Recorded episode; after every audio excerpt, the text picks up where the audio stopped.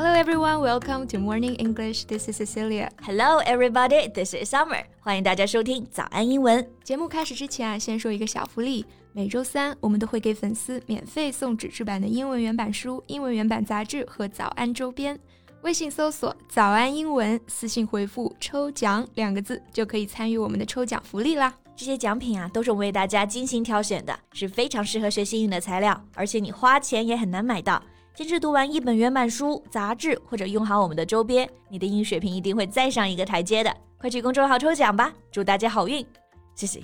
今天我先问你一个问题啊。就是我憋不住了，英文你会怎么说？What a weird question to ask at the beginning of our podcast.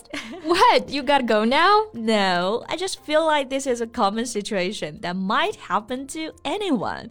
这句话啊，还有整个画面，难道你不熟悉吗？就想想你如果在国外旅行，这句话得多实用啊！嗯，那我先确认一下哈，你这个憋不住，不是说憋不住笑，憋不住秘密，是憋不住去厕所，是吧？Yeah, right. Something you say to me quite often at the office. Don't give that away. You always go there the last minute before you can't hold it in any longer. Can you just hold my little secret to yourself? 哎呀。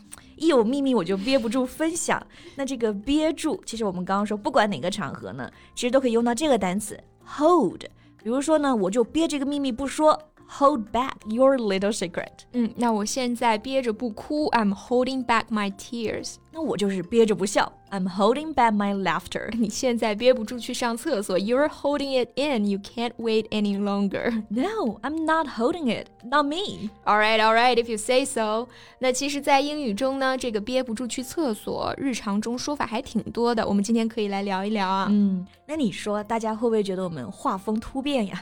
原来都是跟大家聊中科院院士神舟十三什么的。哎，既能上天揽月，也能下海捉鳖嘛。那今天我们就是来捉这个鳖，不过呢是憋不住的憋，你是谐音鬼才。嗯，OK，那我们今天就一起来聊一聊这种轻松日常的英文表达。对，今天的笔记呢也给大家整理好了，欢迎大家到微信搜索“早安英文”，私信回复“加油”两个字来领取我们的文字版笔记。OK，so we've just talked about this word hold. I can't hold it in. I can't hold it in any longer. 憋不住呢，就可以用到这个词组啊，hold in。通常是后面有加一个介词 in。那除了这个呢，刚刚 C C 还用到一个很简单的词 go。Right, we can say I gotta go. I really need to go. Like go where? Go to the bathroom, go to the washroom, or go to the toilet. But in speaking, we don't need to be specific about where we're going. 对，像你要去厕所啊，好几个表达都可以说 go to the bathroom, go to the washroom, go to the toilet。 但是在口语中呢，后面这几个地点 bathroom 什么的都不用说出来，所以你直接省略成说 I need to go 就可以了。Right.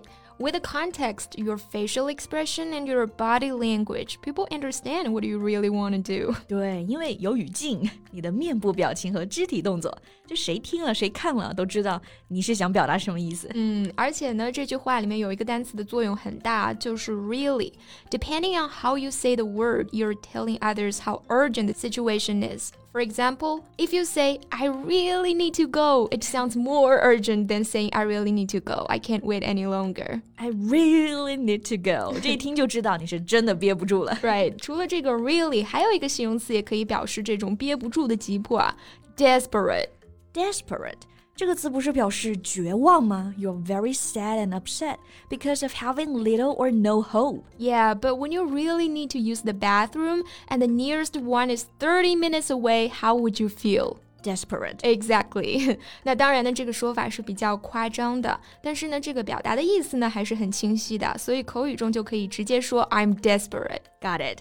I know there's an occasion where we can use the sentence when you're waiting in line in front of the bathroom and the line seems endless. Yeah, right. Then you can say, I'm desperate. Can I cut in line? 对，就是说排了很长的队的时候，你对别人说：“哎，我真的憋不住了，能不能让我插下队？”那刚刚这里的插队啊，就是 cutting line. If you're in UK, then you might say, Can I jump the queue? 这个排队在美国用 line，英国用 queue，所以呢，英国的插队就是 jump the queue。嗯哼。 那现在格局打开了啊，因为我也想到一个单词 burst。Like in the sentence, we can say I'm bursting. Right. This word we can definitely use. burst 的意思它也太形象了，本来是可以表示爆裂、胀开，比方说气球爆了，the balloon bursted； 水管爆裂了，a burst pipe。对，所以你如果说 I'm bursting，画面感太足了，就是说我要炸了。It means I need to use the toilet right now. Here you said I'm bursting. Actually, there's another phrase we can use. Be about to do. We can also say I'm about to burst. I'm about to burst. Right. 这里主要是还可以用到这个搭配啊，be about to do something。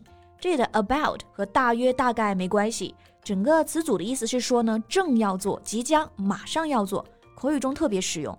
比如说，我马上要走了，I'm about to leave。我正准备要告诉你一个秘密，I'm about to tell you a secret。What secret? I'm about to tell you, but then all of a sudden I don't want to say. I'm about to burst with anger。这里的 burst 还有个比喻用法，burst with anger 就是气炸了。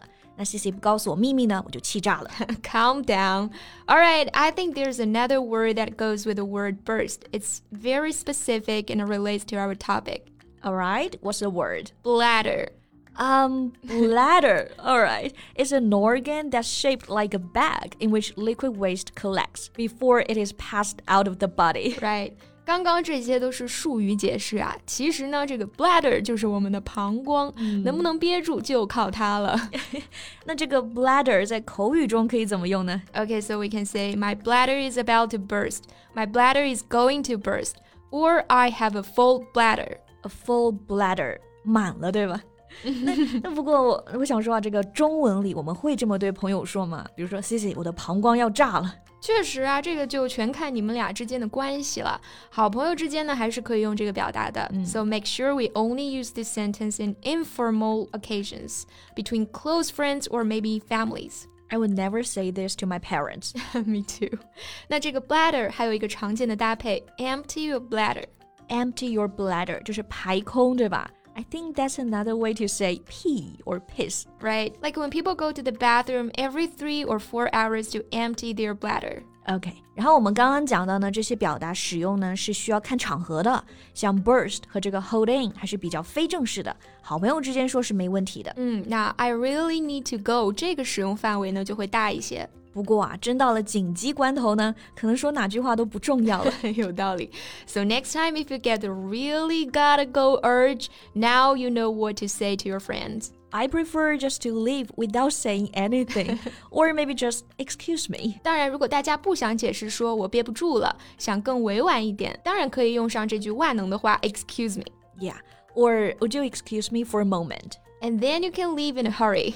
好了，我觉得口语中这些常见的大家可以用的表达来表示我憋不住了，应该都讲完了。Yeah, so that's all the time we have for today's podcast. 那最后再提醒大家一下，今天的所有内容都整理成了文字版的笔记，欢迎大家到微信搜索“早安英文”，私信回复“加油”两个字来领取我们的文字版笔记。Thank you so much for listening. This is Cecilia. This is summer, and I really need to go now. Are you about to burst? Yeah, right. Okay, see you guys next time. Bye. This podcast is from Morning English. 学口语就来早安英文。